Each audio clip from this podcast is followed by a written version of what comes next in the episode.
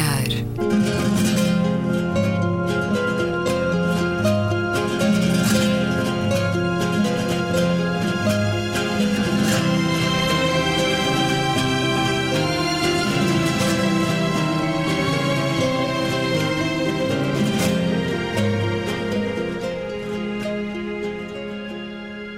Bem-vindos a um certo olhar. É uma conversa na Antena 2 com António Araújo, Gabriela Candevilhas, Luísa Schmidt e Luís Caetano. Vamos ao vosso olhar, aos vossos destaques de sobrolho carregado.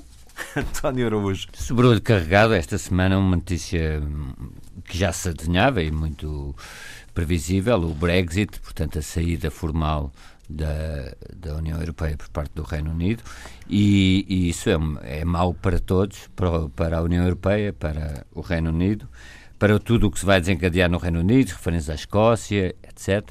E, e, etc, e mesmo, vai ser muito longo. E mesmo para Portugal, no sentido em que, eh, ainda esta semana, uma crónica de Rui Tavares interessante que citava um, uma carta do século XVIII que ele encontrou no arquivo, tinha uma frase que dizia não são tempos de brincar, mas brinca-se, referindo-se ao facto de dois, uh, depois eu vou citá-lo, o governo português tem dois partidos que o apoiam, defendendo que estaríamos melhor sem, fora do euro. Não sei se isto é a frase do Rui Tavares, o que eu penso é que a saída do euro para Portugal seria catastrófica. Mas, para não falarmos só em catástrofes, uma notícia positiva. Portugal, segundo também foi noticiado esta semana, desde 2010, portanto, mais uma das questões que não pode ser acreditada a um governo em particular, tem sido uma redução contínua. A redução do número de mortes nas estradas já chega aos 40%. Tem-se vindo a verificar desde 2010 um, um, uma redução anual. Uhum. E se pensarmos na tragédia que era eh, não só as mortes, mas também todas as sequelas que, que, que da sinistralidade rodoviária, é um, uma notícia que pode transversalmente a todos os, os espectro ideológico, se quisermos, deixar-nos mais uh, alegres, não é? E mais contentes. E a isso se deve muito também a nova legislação, que já dá uns anos para cá, que retira a carta de condução para pessoas com excesso de álcool e a GNR tem cumprido um papel realmente muito interessante porque foi mesmo necessário. Sem isso, eh, não, não, não, infelizmente, não íamos lá com meias medidas e a questão da, da, das, da apreensão das cartas eh, é, é muito importante neste caso. Há uma certa opressão na fiscalização sem, na estrada? Sem, sem, pressão não se resolveria o problema. Tentou-se de várias maneiras, houve programas, a prevenção rodoviária fez várias coisas. Mas é preciso mas, doer, é preciso doer, é preciso pagar é preciso, multas caríssimas. E sobretudo os mais novos começam a perceber mesmo que com álcool não podem conduzir. Já voltamos a ti, Gabriel, os teus destaques da semana. Os meus destaques para o bom, aquilo que considero positivo esta semana, foi, eh, foram os travões uh, que já estão a começar a surgir no Congresso americano, uh, nomeadamente a revogação do Obamacare que o Trump uh, sempre ameaçou e sempre anunciou que iria uh, levar a cabo, e este travão contou, uh, pasme-se, com uh, os próprios congressistas republicanos. Mais ainda, com uma facção de extrema-direita. Uh, conservadora que se opôs a algumas uh, propostas do projeto Trump Care, se é que se podemos chamar assim, uh, pretendendo salvaguardar pelo menos a assistência na saúde a grávidas Uh, e, uh, e a pessoas sem amparo de, de segurança uh, nas urgências. Portanto, é preciso que este, este apelo ao bom senso neste domínio venha de alguns dos mais conservadores da extrema, extrema direita do Congresso uh, e uh, isto é, do meu ponto de vista, evidentemente uma boa notícia uh, que acompanha também uma boa notícia relativamente a um travão que também está a surgir no que respeita à tentativa de corte de 18 mil milhões do orçamento uh, americano que, está uh, que o Trump está a tentar implementar para direcionar esses montantes para pagar o famoso uh, muro na fronteira com o México, o tal muro que Trump diria, dizia que os mexicanos iam pagar e que afinal vai ter que ser pago pelo próprio, porque estas promessas de serem pagos por outra, outrem não são promessas que se possam cumprir. Em termos ambientais, não foi uma boa semana Não, em termos foi- de Trump. Péssima, Imediatamente, péssima, a péssima. reação dele foi uh, virar-se para os combustíveis fósseis, não é? Foi péssima. Eu imagino que a Luísa se irá referir a isso. Ah, mas, de qualquer maneira, são dois bons sinais de que há alguma resistência dentro da própria família republicana, no Congresso, a algumas das medidas mais emblemáticas do Donald Trump, o que nos dá alguma esperança que, apesar de tudo, ah, poderá haver alguma ah, tentativa de circunscrever ah, algumas medidas mais expansionistas daquele pensamento radical ah, ao, ao projeto de direita americano. O Paul Ryan, os líderes do Partido Republicano, continuam a ladeá-lo, Sim. sem É grande verdade. crítica. É verdade. Uh, de mau, uh, sem dúvida, acompanho também o que o António se refere relativamente ao Brexit e, e, e avanço um pouco mais também nas preocupações que se estendem também à Escócia e à tomada de posição da, da Primeira-Ministra escocesa, Nicola Sturgeon, que está, uh, e, com, e fazendo sentido, tentando promover mais um, um- um referendo, porque, evidentemente, a Escócia não se quer ver fora da União Europeia e precisam de se definir em relação ao seu futuro. E uh, isto são passos que vão, uh, aos poucos, fragmentar a União Europeia cada vez mais. Uh, e, portanto, cá está, mais um passo, mais uma pequena pedra que se vai partindo desta. Mas achas mal a vontade da. Apescocia aproveitar o Brexit Não, para a eu sua acho, eu acho bem, mas o que eu acho mal, eu acho bem. Eu acho que faz sentido.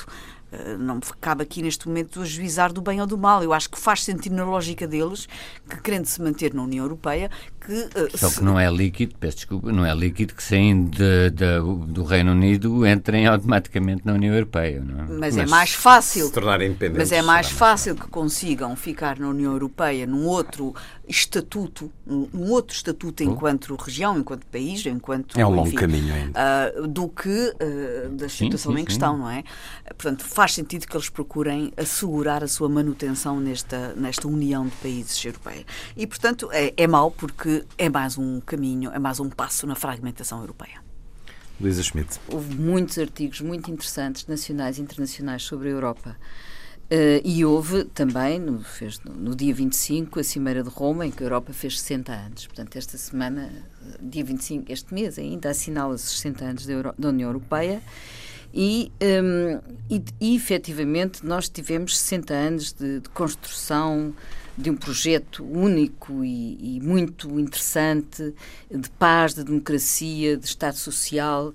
Eh, portanto, eh, hum, julgo que hum, o mundo mudou, portanto, tá- estamos aqui numa grande convul- convulsão, há fragmentações, houve o Brexit e isso tudo, mas ao mesmo tempo há muitos artigos a sublinharem a importância que tem a União Europeia e, hum, efetivamente, nada está perdido, não é? Portanto, é uma boa altura eh, para repensar a União Europeia, para eh, combater justamente a sua fragmentação, não é? Havia esta ideia de que saiu, infelizmente, o Reino Unido, mas hum, os 27 estão mais unidos do que nunca.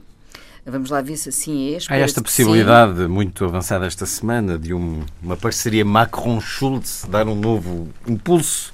Sim, à União vários, Europeia. vários artigos Assim eles isso. eh, ganhem as respectivas eleições. E depois há aqui uma nova esperança, é que hum, realmente há um problema também ligado à questão da burocracia, ao afastamento da cidadania, hum, a própria corrupção, que no fundo eh, vem dar, essa burocracia e a corrupção vem dar origem àquilo que temos falado aqui, que é a expansão do populismo que afasta as pessoas daquela máquina burocrática, como o jogo sujo e batota permanente, não é? Tal como acontece também em Portugal, mas está aí a chegar gente nova. E a União Europeia eh, pode estar frágil, mas de qualquer maneira eh, essas, essas, não está em risco. Portanto, e essas pessoas novas, este- esta semana houve também um, um artigo interessante do, do Carlos Moedas, que se tem revelado um comissário bastante, bastante interessante, e em que ele dizia não há nada a fazer. As pessoas mais novas, os jovens, a geração Erasmus, não vai querer outro modelo que não, o euro- que não o europeu,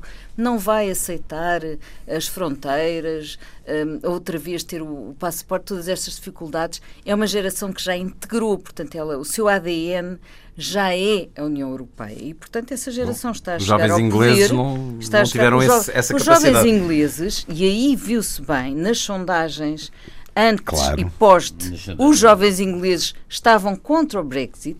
Mas não convenceram os avós e os pais. Não, não é só isso. Houve também uma grande, uma grande falha na sua, na sua participação eleitoral. Então, E no dia a seguir a manifestarem-se Essas contra, falhas não é? pagam-se. Essas falhas pagam-se. Não houve, não, houve, não houve avaliação do que ia acontecer, é um- sobretudo por, por parte das gerações mais novas, que está mais do que visto com as, com as, eh, sondagens a seguir que eles efetivamente não queriam, não queriam Brexit.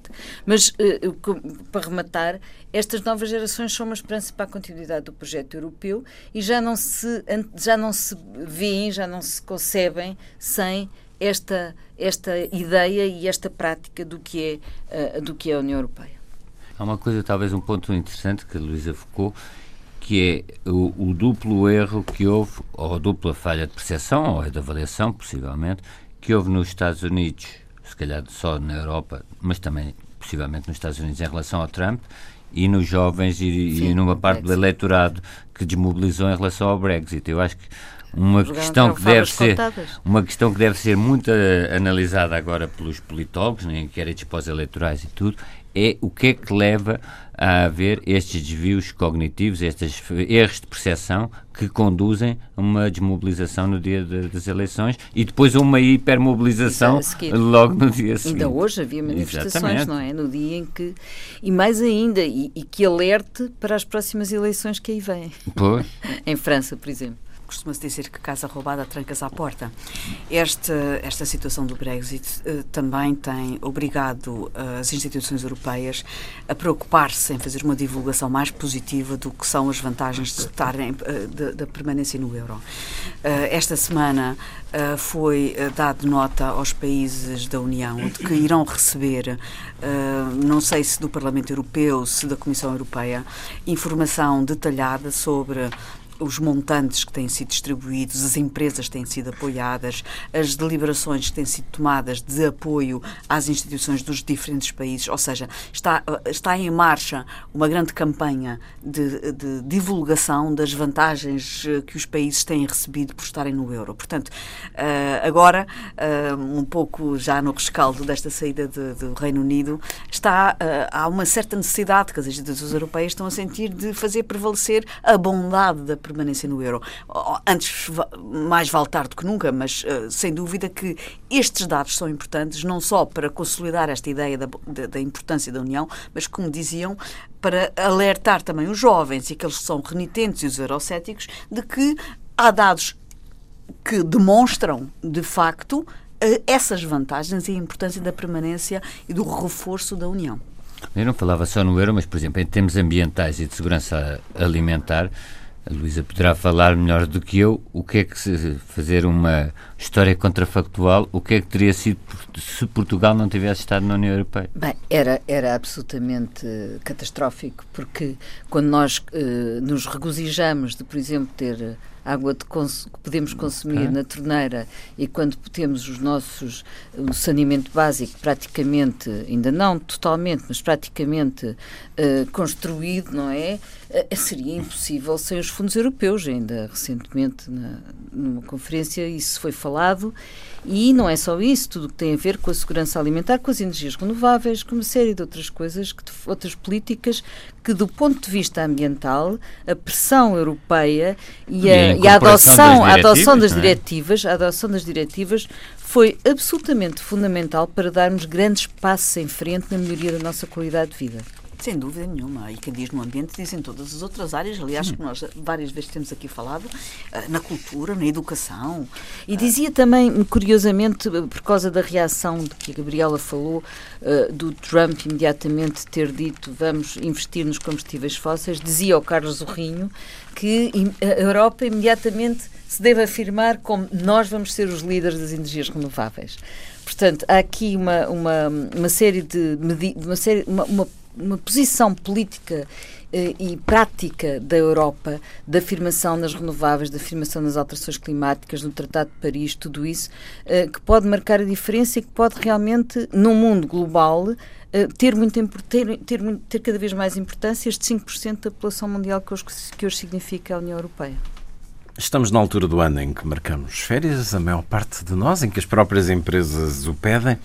E neste programa propus-vos falarmos de turismo negro. Em vez de, no próximo verão, se ir até à magnífica praia Algarvia, que tal uh, ir até ao Ruanda, ver onde aconteceu uma chacina de milhares de mortos, ou a Chernobyl, numa conversa que ficou adiada, espero que para não daqui a muito tempo, com Svetlana Alexievich, a Nobel da Literatura de 2015, com quem convivi durante dois dias no aeroporto. Um dos livros extraordinário, Vozes de Chernobyl, diz assim a certa altura: Uma agência de turismo de Kiev oferece viagens turísticas para Chernobyl. O circuito tem início na cidade fantasma de Pripyat. Os turistas podem ver os edifícios abandonados de vários andares, com a roupa já enegrecida nas varandas, carrinhos de bebê, o antigo posto da milícia, o hospital e o comitê do partido da cidade. Ainda hoje podem ver-se os lemas dos tempos do comunismo, nem a radiação os afeta. Depois de Pripyat, o circuito continua pelas aldeias desertas, onde, em plena luz do dia, correm lobos e javalis por entre as casas multiplicaram-se, que é um caso sério. O ponto alto da viagem, ao segundo diz o anúncio publicitário, a cereja em cima do bolo, é a visita ao abrigo, ou simplesmente o sarcófago, construído à pressa sobre o quarto reator que explodira, já está cheio de fendas que dão acesso ao seu conteúdo mortal, os restos de combustível nuclear. Terá algo para contar aos seus amigos quando regressar a casa. Nada que se pareça a uma visita às Canárias ou a Miami. A visita termina junto ao muro erigido em memória dos heróis caídos de Chernobyl, onde poderá tirar fotografias para que se sinta envolvido na história. No final do circuito, os amantes de turismo de aventura têm direito a um almoço piquenique com alimentos biológicos e vinho tinto e vodka russa.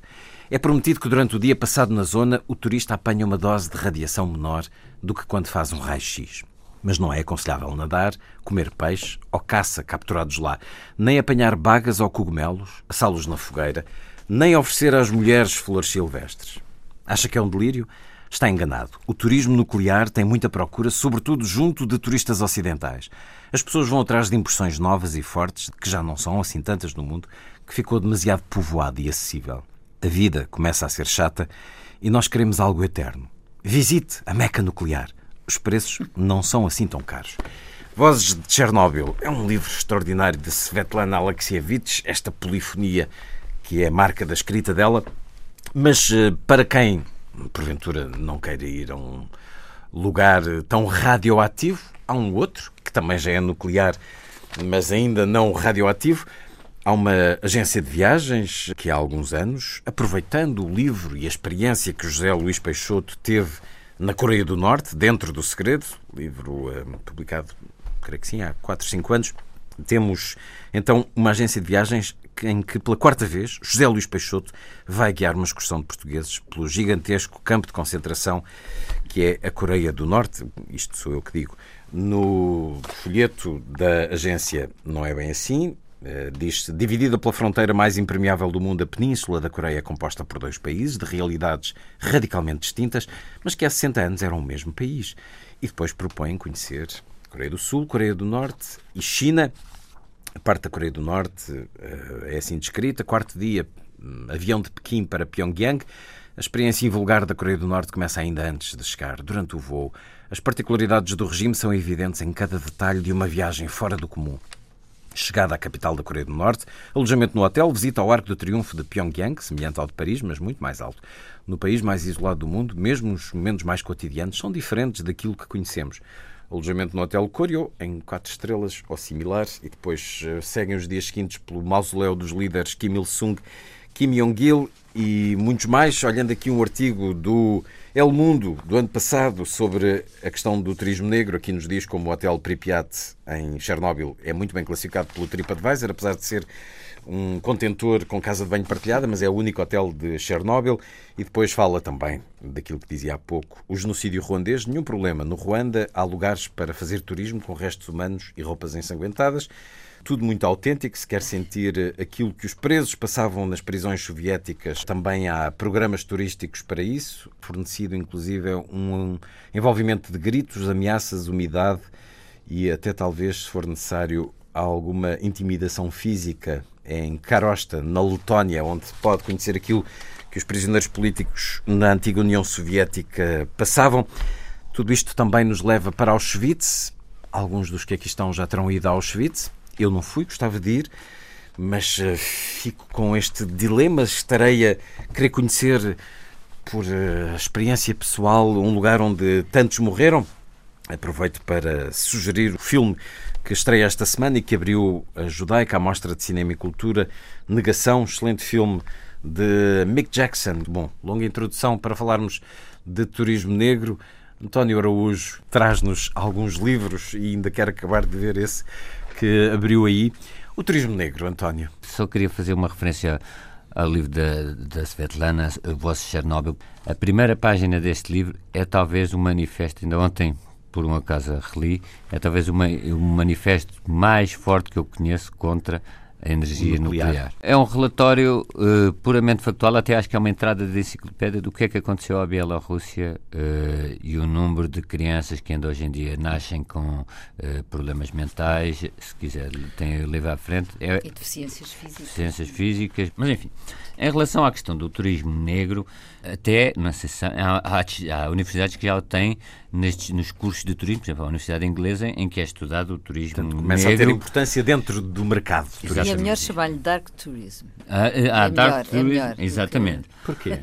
Porque cria um pouco uma coisa racista, turismo negro. É dark tourism não, é mais. Não, se é mas mais há dark tourism, mas, mas há vários tempos. Por exemplo, há death tourism, turismo da morte, aqui um livro, e outro em França, também é um, um livro muito d'Ambroise Tezenat, Turismo de la Desolação, portanto, turismo da desolação. Nós temos que distinguir, e da mesma maneira que falámos aqui do, da questão do véu islâmico uh, a semana passada, há sempre uma questão de razoabilidade. O que é que eu quero dizer com isto? Uma coisa é ir a locais que, em que o aspecto comercial não é visível, em que o aspecto de recordação da memória é patente, em que até o aspecto pedagógico é mais marcante. Uhum e locais como, por exemplo, a prisão de Carosta, na Letónia, em que é possível brincar ao jogo fuja da URSS e Exato. fazer jogos de espionagem. É como, e, e, portanto, Há casos e casos. Eh, se for a casa da Anne Frank em Amsterdão, não, não vendem merchandising, vendem apenas o diário. E há um interesse pedagógico muito sublinhado. Claro. De, Agora, especialmente aos mais novos. Depois podemos fazer autocrítica nossa, saber onde é que vai o nosso interesse puramente histórico e um certo voyeurismo. Mas, por exemplo, ah, quando vamos a uma, uma cidadezinha, o Radou Surclan, é uma, uma aldeia mártir em França, que foi que, é, que está mantida exatamente como, como os nazis a deixaram e, portanto, é uma espécie de Disneylândia de, de um certo horror. Isso não há dúvida e, portanto, é um parque temático de, nesse aspecto.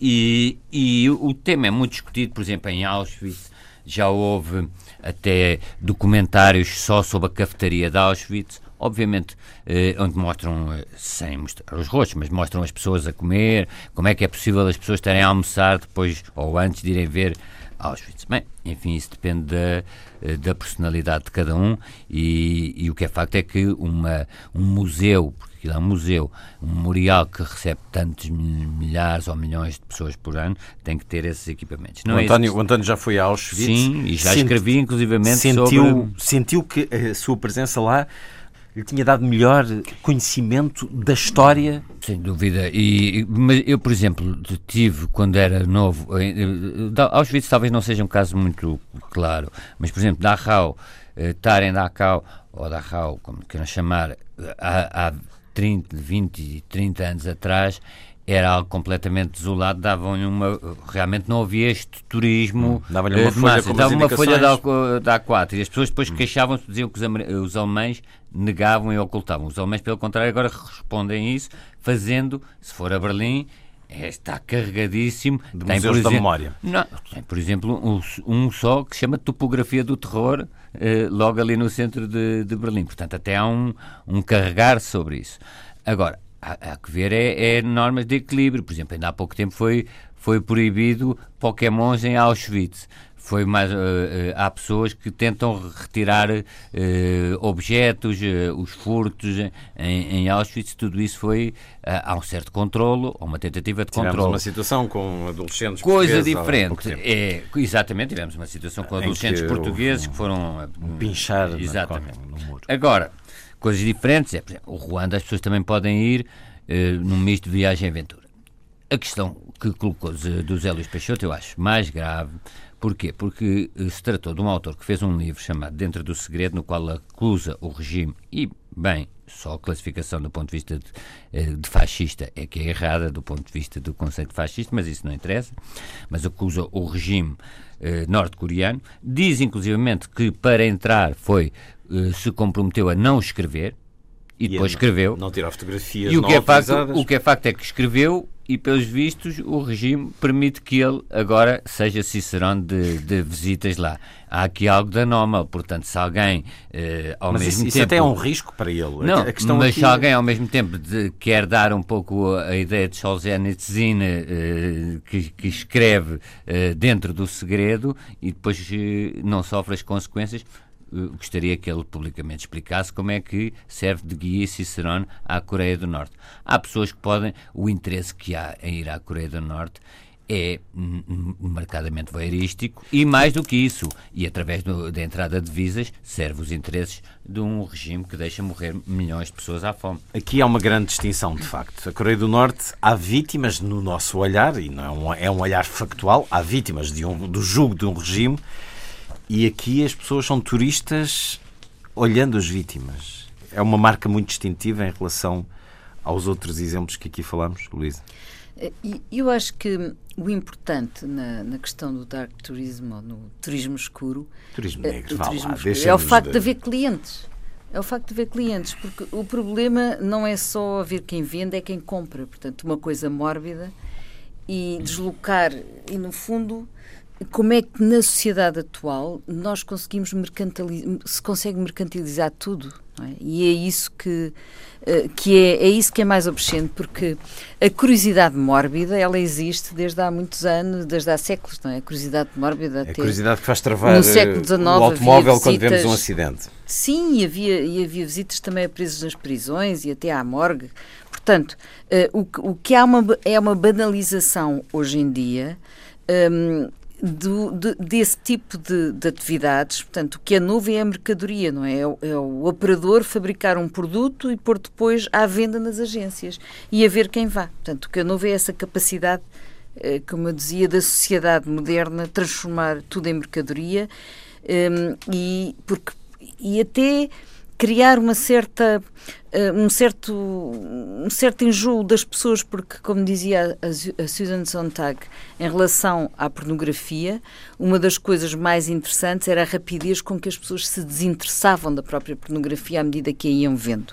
E portanto um, é, é obsceno esta continuidade e até se podem desinteressar portanto pode haver aqui um efeito um efeito, esta turistificação de facto pode criar uma banalização do mal. Mas onde é que traças a linha entre o obsceno e, e, e exemplo, o conhecimento? Eu lembro-me eu lembro de, de, até outro, outro tipo de turismo, a, a visita à Rocinha, por exemplo, no Rio de Janeiro. Eu nunca a fiz porque na altura em que nem sequer tinha havido investimentos na Rocinha, portanto há 20 anos atrás, já desde há 20 anos que havia esses, essas visitas à Rocinha, é? a ver, ver os pobres, ver os pobres brincar ali todos.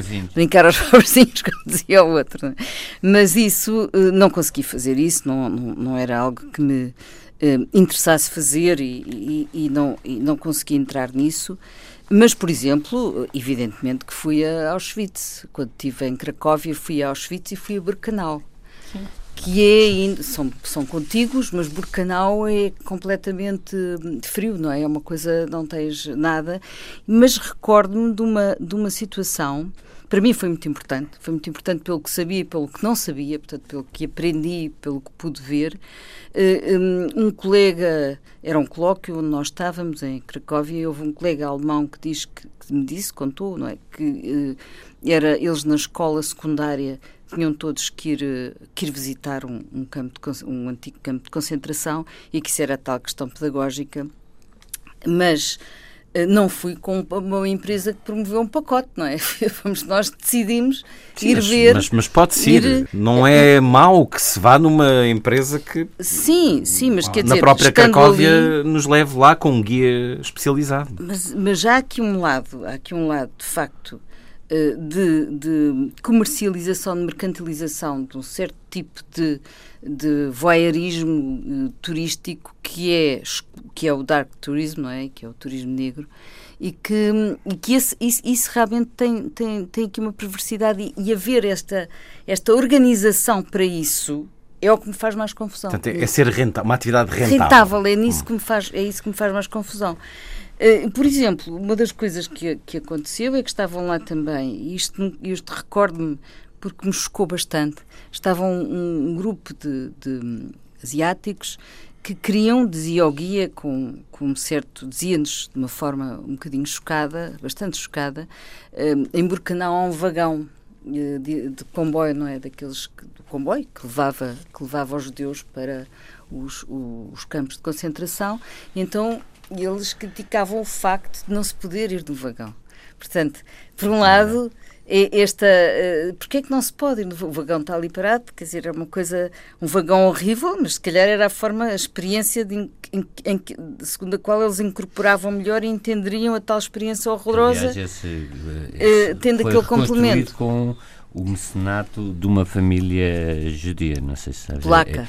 É, é, esse, essa carruagem que lá está eh, foi, foi recuperada, não foi bem reconstruída, foi recuperada. É, é Sim, um dos recuperada. pontos mais emblemáticos, se quisermos, do, do campo, além daquela entrada.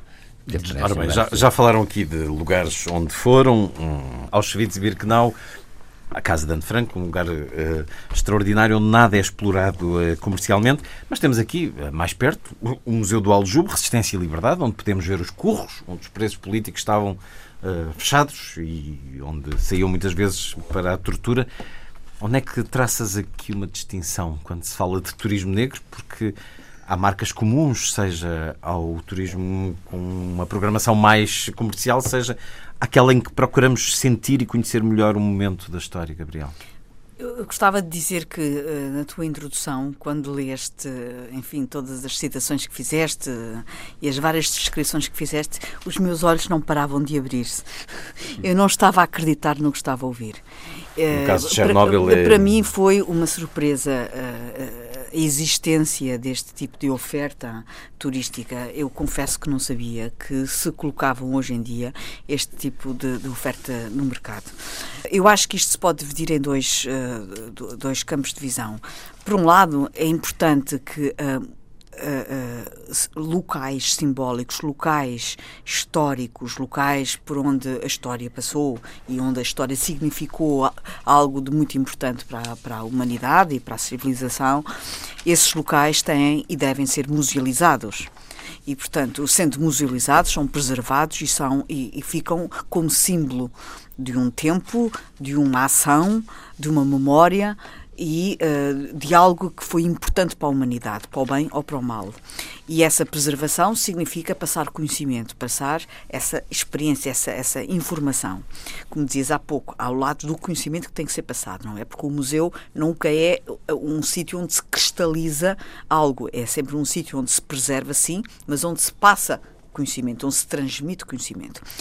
Por outro lado, a, forma como esses, esses, espaços musealizados depois se tornam peregrinações e depois se tornam uh, locais de visitação. E aí entra o turismo uh, massificado e, onde, e entram aí as, os processos uh, de, de comercialização.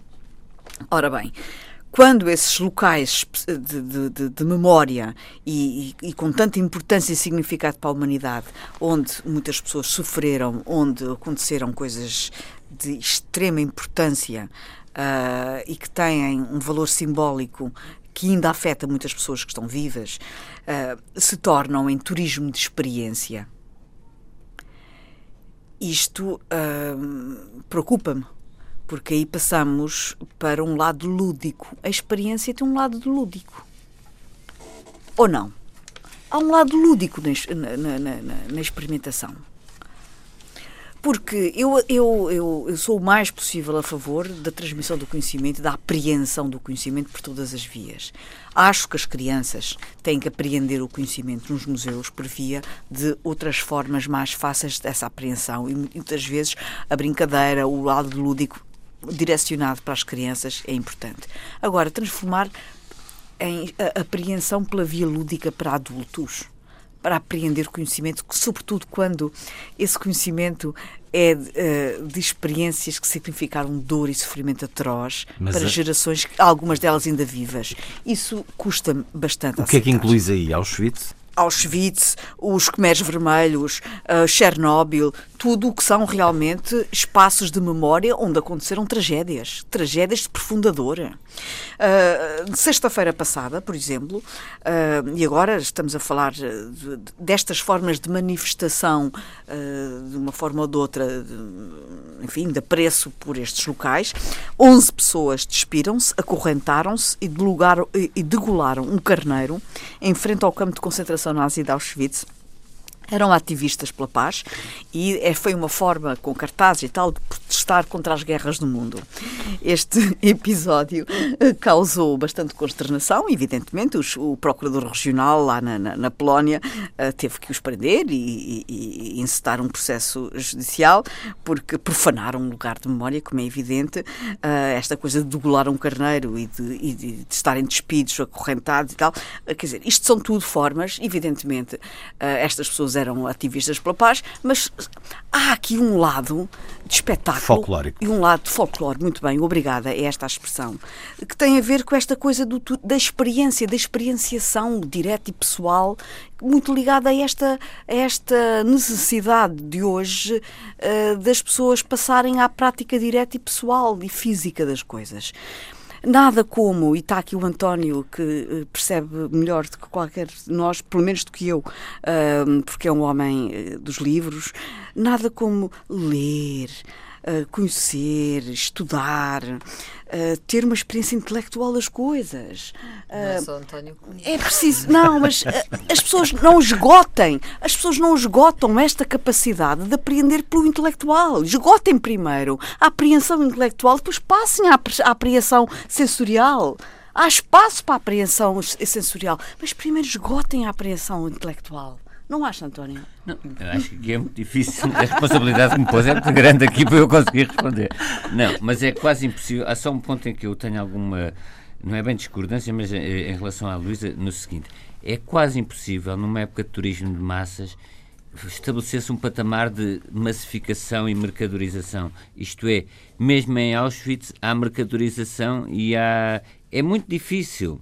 E por outro lado, também o tipo de comportamento, o tipo de aproximação em que as pessoas vão e as motivações. Sim. Por exemplo, há um, um, um, site chamado Atlas Obscura, que até depois já, já fez um livro. Em latim e tudo. Exatamente, Atlas Obscura, que tem os pontos insólitos. País em Portugal tem a Quinta da Regaleira, mas tem também a Capela dos Ossos. Claro, Ir à Capela é dos Ossos também é uma experiência, é uma experiência. que tem o o seu que é de mórbido. Hum. E, portanto, uh, ir ao Ruanda só por ter não, sido mais recente... Mas a morbidez sempre existiu. Isso sempre Exato. existiu. Isso e os capuchinhos, sempre e há, uma, e há qualquer coisa Nápoles do, do e tudo. no horrendo, não é? Claro. Isso aí sempre, sempre claro. existiu. A questão é, realmente, haver já cada vez mais essa mercantilização mas, uh, mas é como tudo aquilo... ser vendável desta maneira. Quando dizes é belo, o belo é, aquele, é o arrepio, não, aquela quando experiência. Quando se transforma numa coisa tipo Las Vegas, que era aquilo que tu estavas a descrever há pouco na tua hum. introdução inicial. Quando às tantas se transforma num carrossel de Las Vegas. Mas eu por acaso tenho a ideia que a Pripyat é já não se pode ir. em termos psicológicos. Começou-se a ir, mas acho que atualmente já não se, não se pode ir. Por razões, a Pripyat junto de Chernobyl. Penso que já não se pode ir. Agora, Há aqui duas questões. Uma foi um movimento internacional, até ligado com a Justiça eh, Universal que falámos, de recuperação da memória. Por exemplo, as famosas casas de tortura na Argentina, que foram musealizadas não é? E, e, e pedadina das polícias. O Museu do Apartheid na África do Sul. Exatamente. Onde tu tens oh. uma, na entrada do museu tens whites e non-whites. É assim que se entra no museu. Claro. E eu, por exemplo, e volto a referir o Museu do Aljube, que é um excelente museu em oh, Lisboa. Casa do Terror, em Budapeste chamam-lhe a polícia política Casa do Terror, também para, para eh, um bocadinho por razões políticas. Agora, a partir do momento em que há esse movimento de recuperação da memória, não esqueçamos que os presos, de, as pessoas internadas em Auschwitz, muitas vezes até guardavam no chão, enterravam no chão eh, papelinhos eh, para que a memória, eh, para que alguém guardasse a memória. Portanto, a melhor homenagem que podemos prestar às vítimas é realmente fazer um museu. Sim, Agora, depois há usos recreacionais e é quase impossível, ou recreativos, como é quase impossível estabelecer uma fronteira. Quem é que vai, por exemplo, à, à, à, escola de, de mecânica naval de, de, na Argentina, que era um dos sítios de terror? Há pessoas que irão por curiosidade histórica e, mas a própria curiosidade histórica em si já tem o seu quê de, de mórbido. Eh, por exemplo, chamar. Eh, mas esta ida ao Ruanda, por exemplo, quer dizer, é isso que esta, há coisas. É difícil estabelecer. Claro, que a por exemplo, mas é há regras básicas. Não haver mas, lojas de merchandising. Ora, está, mas há. Mas, por é? exemplo, em Auschwitz vende-se livros, mas não se vende não, mais do que não, isso. Claro. Na casa da Anne Frank também. também. só se vendem livros. Sim, sim, sim. E, pronto, e DVDs. Faz-me lembrar, no... por exemplo, as restrições, por exemplo, que o Partido Comunista uh, Português estava a colocar relativamente aqui ao Forte Peniche à utilização para turismo. Aliás, nós falamos aqui sobre isso. Uh, sobre a possibilidade de se abrir um restaurante onde se vender cafés, por exemplo, naquele espaço. Uh, Lembro-me deles dizerem que aceitavam várias coisas, mas, por exemplo, nem vender cafés e vender hum. coisas, não. não. Mas no topo há um certo, há, um certo, há uma certa linha vermelha entre a us, usufruir de certas, uh, uh, enfim, valências de prazer, uh, que, mas e essa linha vermelha seria o prazer. Mas, oh, oh, Gabriel, por exemplo, no topo do Aljugo há, um já há um café com vista, até para, para estrangeiros, está lá... uma varanda muito estreitinha, mas... Mas está anunciado de género, não sei sei quê, uh, viu, não sei quê, para Lisboa.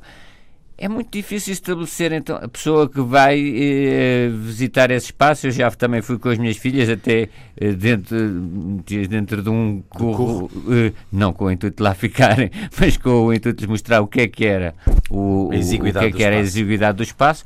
Mas isso é quase difícil depois não ter um conjunto de equipamentos que são típicos do turismo. Como, como tudo passa hoje em dia. pela avaliação e experiência pessoal, não é? Alguém aqui iria a esta excursão então, a Pyongyang?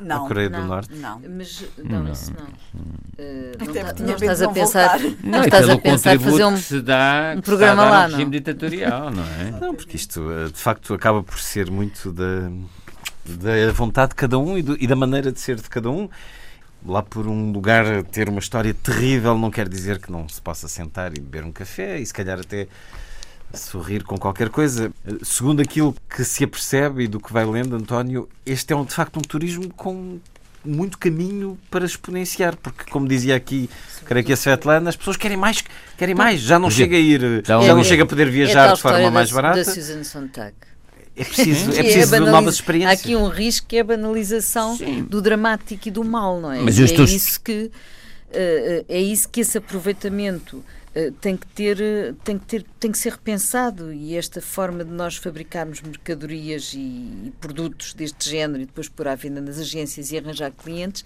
é preciso ser pensado é muito diferente ir, de facto, eu percebo que há, há uma linha tenue e perigosa e ambivalente nisto tudo, mas é muito diferente ir pedagogicamente uh, com, explicando uh, todo o contexto, por exemplo, como fazem na Alemanha, não é? As, as crianças, os adolescentes nas escolas uh, da, da Schau e outros campos de concentração, faz parte da sua cultura, não é? Da cultura e da construção de, daquilo que é uh, o horror, portanto, até que ponto é que, ver ao vivo até que ponto é que pode é que pode é que pode ir a crueldade humana naquele caso e também é importante mostrar isso em termos pedagógicos, não é? Portanto, o acompanhamento e o enquadramento é fundamental uh, quando estamos a, a, levar adolescentes a esses sítios, não é? E não tanto o radical e o mercantil. Mas quando vemos os corpos do Von Hagens, aqueles corpos que são de, Sim, de as exposições do corpo a corpo, ou num registro completamente diferente. Por exemplo, a partir de dia 30, vai, o MUD, o Museu do Design, vai expor, vai fazer uma exposição sobre as coleções de tatuagens e os desenhos do Instituto de Medicina Legal. O que estamos a falar são bocados de pele, bocados de pele conservados em, em formol ou noutros, que têm, têm escritos as tatuagens de, de, de presos ou de outras, ou de marginais, ou o que for, que têm um interesse antropológico evidente. Uh, eu, eu, penso que a conservação disto não, não está em, em, causa, como não está em causa algo que, que a mim me preocupa muito, que é a oitava, o pavilhão de segurança ali no Hospital Miguel Bombarda, que continua fechado sim, sim. e é onde foi rodada Recordações da Casa Amarela e, e é um lugar, um lugar de maior interesse patrimonial e até arquitetónico e em Lisboa, também. mas está fechado. Desde há pouco, desde há uns. Uh, antigamente abria aos sábados, uh, mas aquilo foi comprado pela uma, ou, pela Estamo, uma coisa qualquer que é Estamo. E, Estamo é a empresa do Estado. Pois, tem o património. E, mas não, não deixa visitar quer os banhos de Dona Maria, que era interessante, quer o gabinete onde estava o Miguel Bombarda quando foi morto, quer, sobretudo, a oitava, que é o pavilhão de, de segurança, que é, um, que, é, que é interessantíssimo a todos os níveis histórico, arquitetónico. Foi anunciada esta semana a programação para os Dias da Música no Centro Cultural de Belém. É um dos principais festivais de música e da música erudita, cada vez mais cruzando-se com outros géneros e mostrando as múltiplas influências que, ao longo do tempo, a música vai derramando sobre uh, diferentes estilos, diferentes géneros. Música e Palavra é o mote para esta edição. Até lá, desafiei-vos em cada semana termos um momento musical, que nem sempre acontece neste programa, com as vossas escolhas de encontros entre música e palavra particularmente felizes para cada um de vós, mas olhando para o teu conhecimento e a tua experiência, Gabriela Canavilhas, a relação íntima e profícua entre estes dois contributos, estas duas capacidades da criatividade humana. Tem feito um percurso eh, ao longo, enfim, da história da música muito, muito, muito interessante. Mas eh, se nós recuarmos eh, bastante, e agora no domínio da música erudita, evidentemente que no, no domínio da música per si, da música da forma como ela nasce espontaneamente, em todos, enfim, sem, sem espartilhos e sem rótulos, a palavra, sendo o verbo, não é? Como, dizia, como diz a Bíblia, uh, está sempre na linha da frente da expressão e a, e a música também, como, como, e sobretudo o ritmo, como forma primária também de expressão. Uh, e, portanto, andam interligadas. Mas, num domínio mais erudito, Uh, a palavra foi sempre uh, uma forma de expressão uh, dirigida a Deus. E isto tem, tem importância na medida em que uh, a música e a grande música erudita uh, nasce uh, sempre com o objetivo de honrar e de se dedicar a Deus. Mesmo Quando essa a... forma de oração começou por ser uma palavra entoada, sem acompanhamento musical, mas a própria palavra Sim. Era, fazia música na sua entoação com em prece. Certo, mas o que eu queria dizer é que a ideia de que o texto e a palavra o objetivo era sempre glorificar Deus. E quando uh, a palavra se desliga deste objetivo máximo da glorificação de Deus, Uh, e quando ela se volta para o homem, se volta para o amor, se volta para o ser humano, se volta para, enfim, sobretudo na, no Renascimento, quando o ser humano passa a estar no centro uh, da criação, uh, ela vai ganhando contornos poéticos extraordinários e vai se ligando à música e vai dando origem depois àquilo que são os madrigais, nomeadamente, que vão dar origem depois à ópera e depois tu, todo aquele universo da música focal que uh, tem, uh, que está na origem nesta contaminação contínua entre o popular e o erudito, que faz com que andem sempre par e passo e o erudito vai buscar ao popular influências e o popular vai buscar ao erudito influências, sempre ao longo de toda a história da música. E esta, este namoro constante entre um e o outro é algo de magnífico e de extraordinário e que um, faz com que nunca haja de, verdadeiramente uma separação estanque. Mas um, os exemplos desta comunhão perfeita entre a palavra e a música são tantos que é tão difícil nós aqui em, em, meio, em meio de minutos nós falarmos, mas evidentemente que no universo da música erudita os grandes, grandes, grandes, magníficos exemplos são do lied alemão uh, e, e, portanto não vamos aqui evidentemente... Alimentando-se da grande poesia. Alimentando-nos da grande poesia. Eu diria da grande música. Eu, eu, eu Deixa-me ser mais é correta, porque é... aí é a música que se... Que, que sabe transformar não, a, música a palavra. alimentando-se da palavra, não? eu diria que é a música que sabe transformar a palavra uh, e, trans, e, e, sublimar a palavra e transformá-la num veículo musical. Portanto, subscreves aquela expressão prima la música dopo le parole. Eh, eu, eu diria que sim. Eu, desculpa, sim.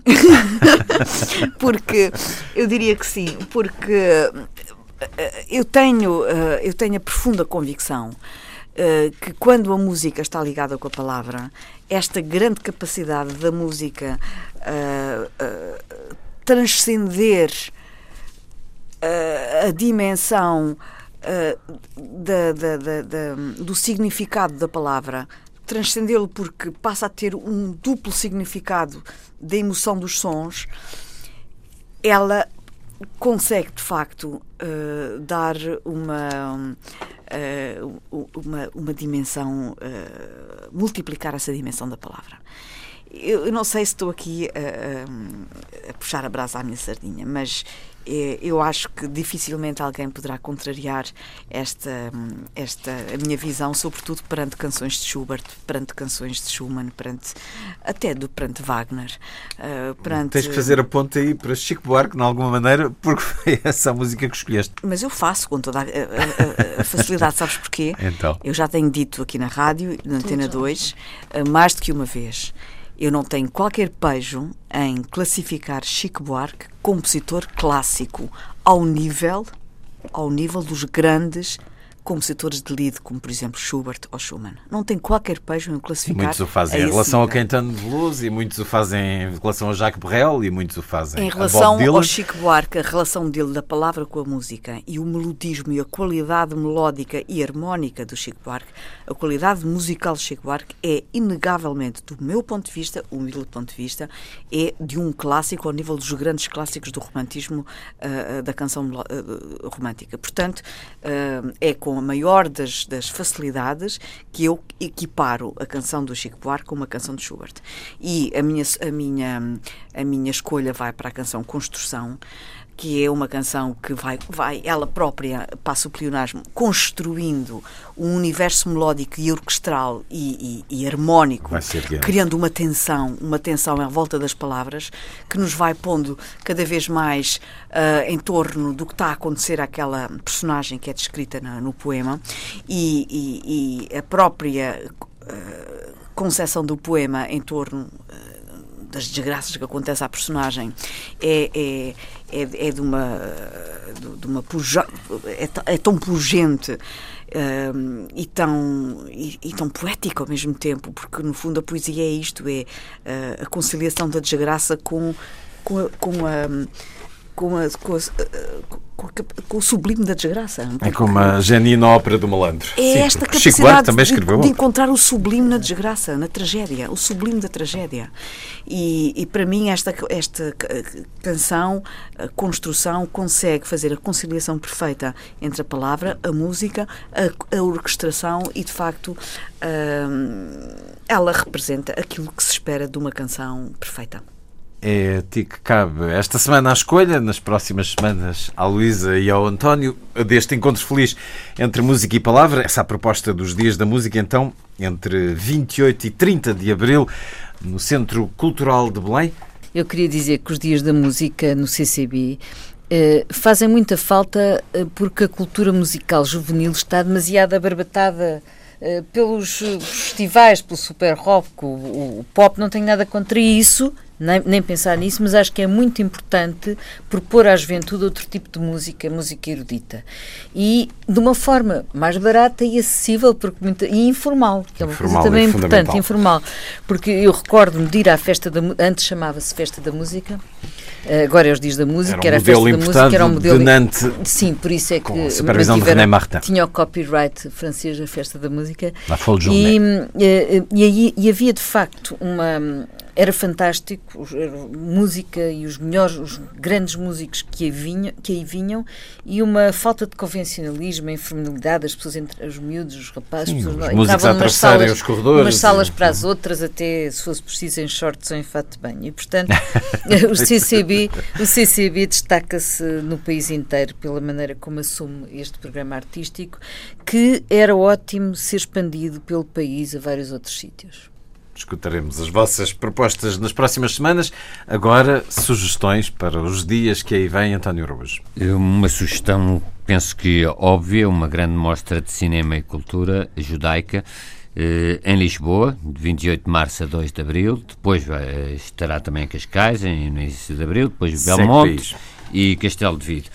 Não, o programa é muito rico, envolve desde grandes filmes, sobretudo baseado no cinema, passou Negação, um filme sobre o negacionismo, que aqui já falámos, vai passar, e é pelo, este filme não vai estrear em Portugal, A Indignação, James Chamos, um filme sobre baseado no, no, no livro homónimo de Philip Roth, e, e, uma série de documentários, para além de uh, Feira do Livro, debates, debates. Vamos ter aí debates de escritores que escreveram sobre romances eh, sobre uh, o Holocausto, a E não só, o, o, o, festival vai muito para lá do, do Holocausto, tem concertos na Escola de Belmonte, tem, tem uma série de debates.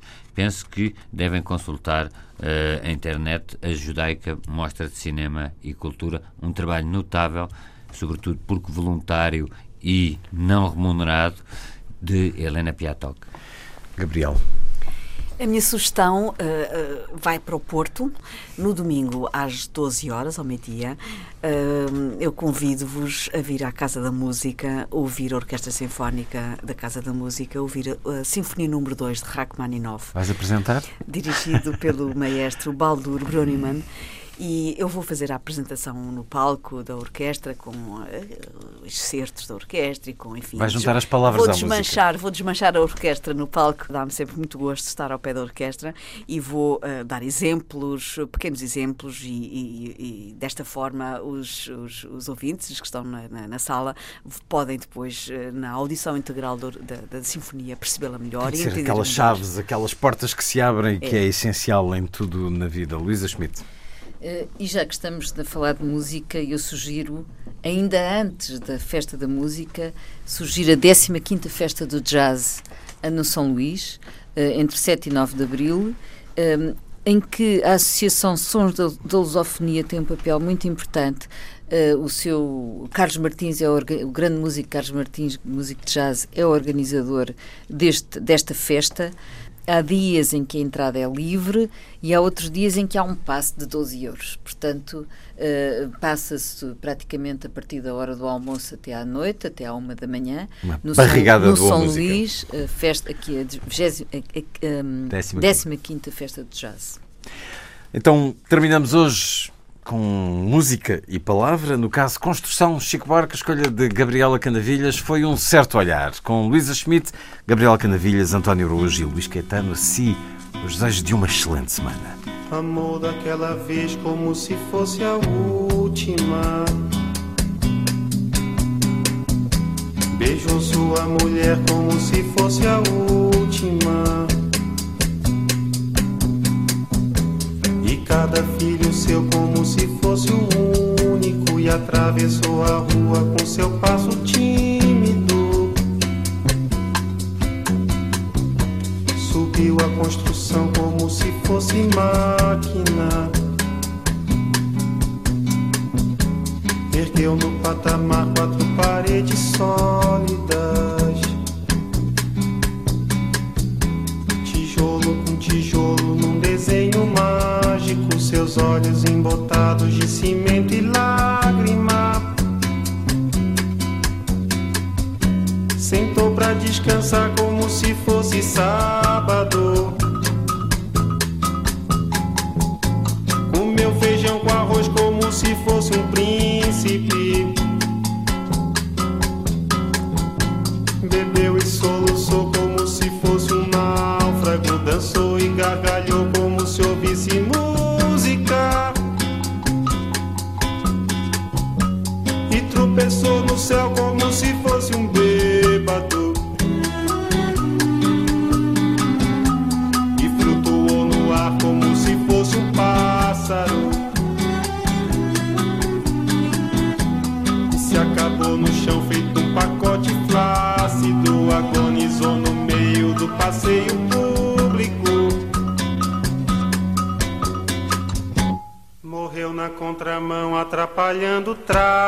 take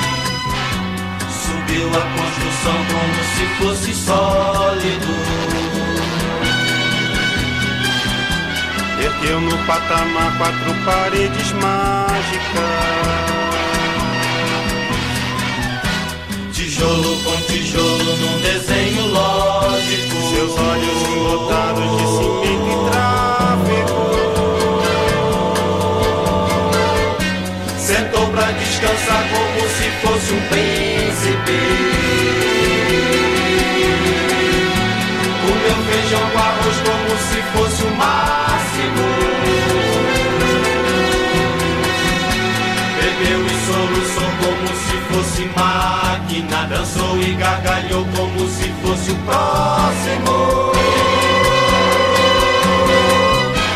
E tropeçou no céu quando se ouvisse música. E grudou no ar como se fosse sábado. E se acabou no chão feito um pacote tímido. Agonizou no meio do passeio náufrago. na contramão, atrapalhando o público.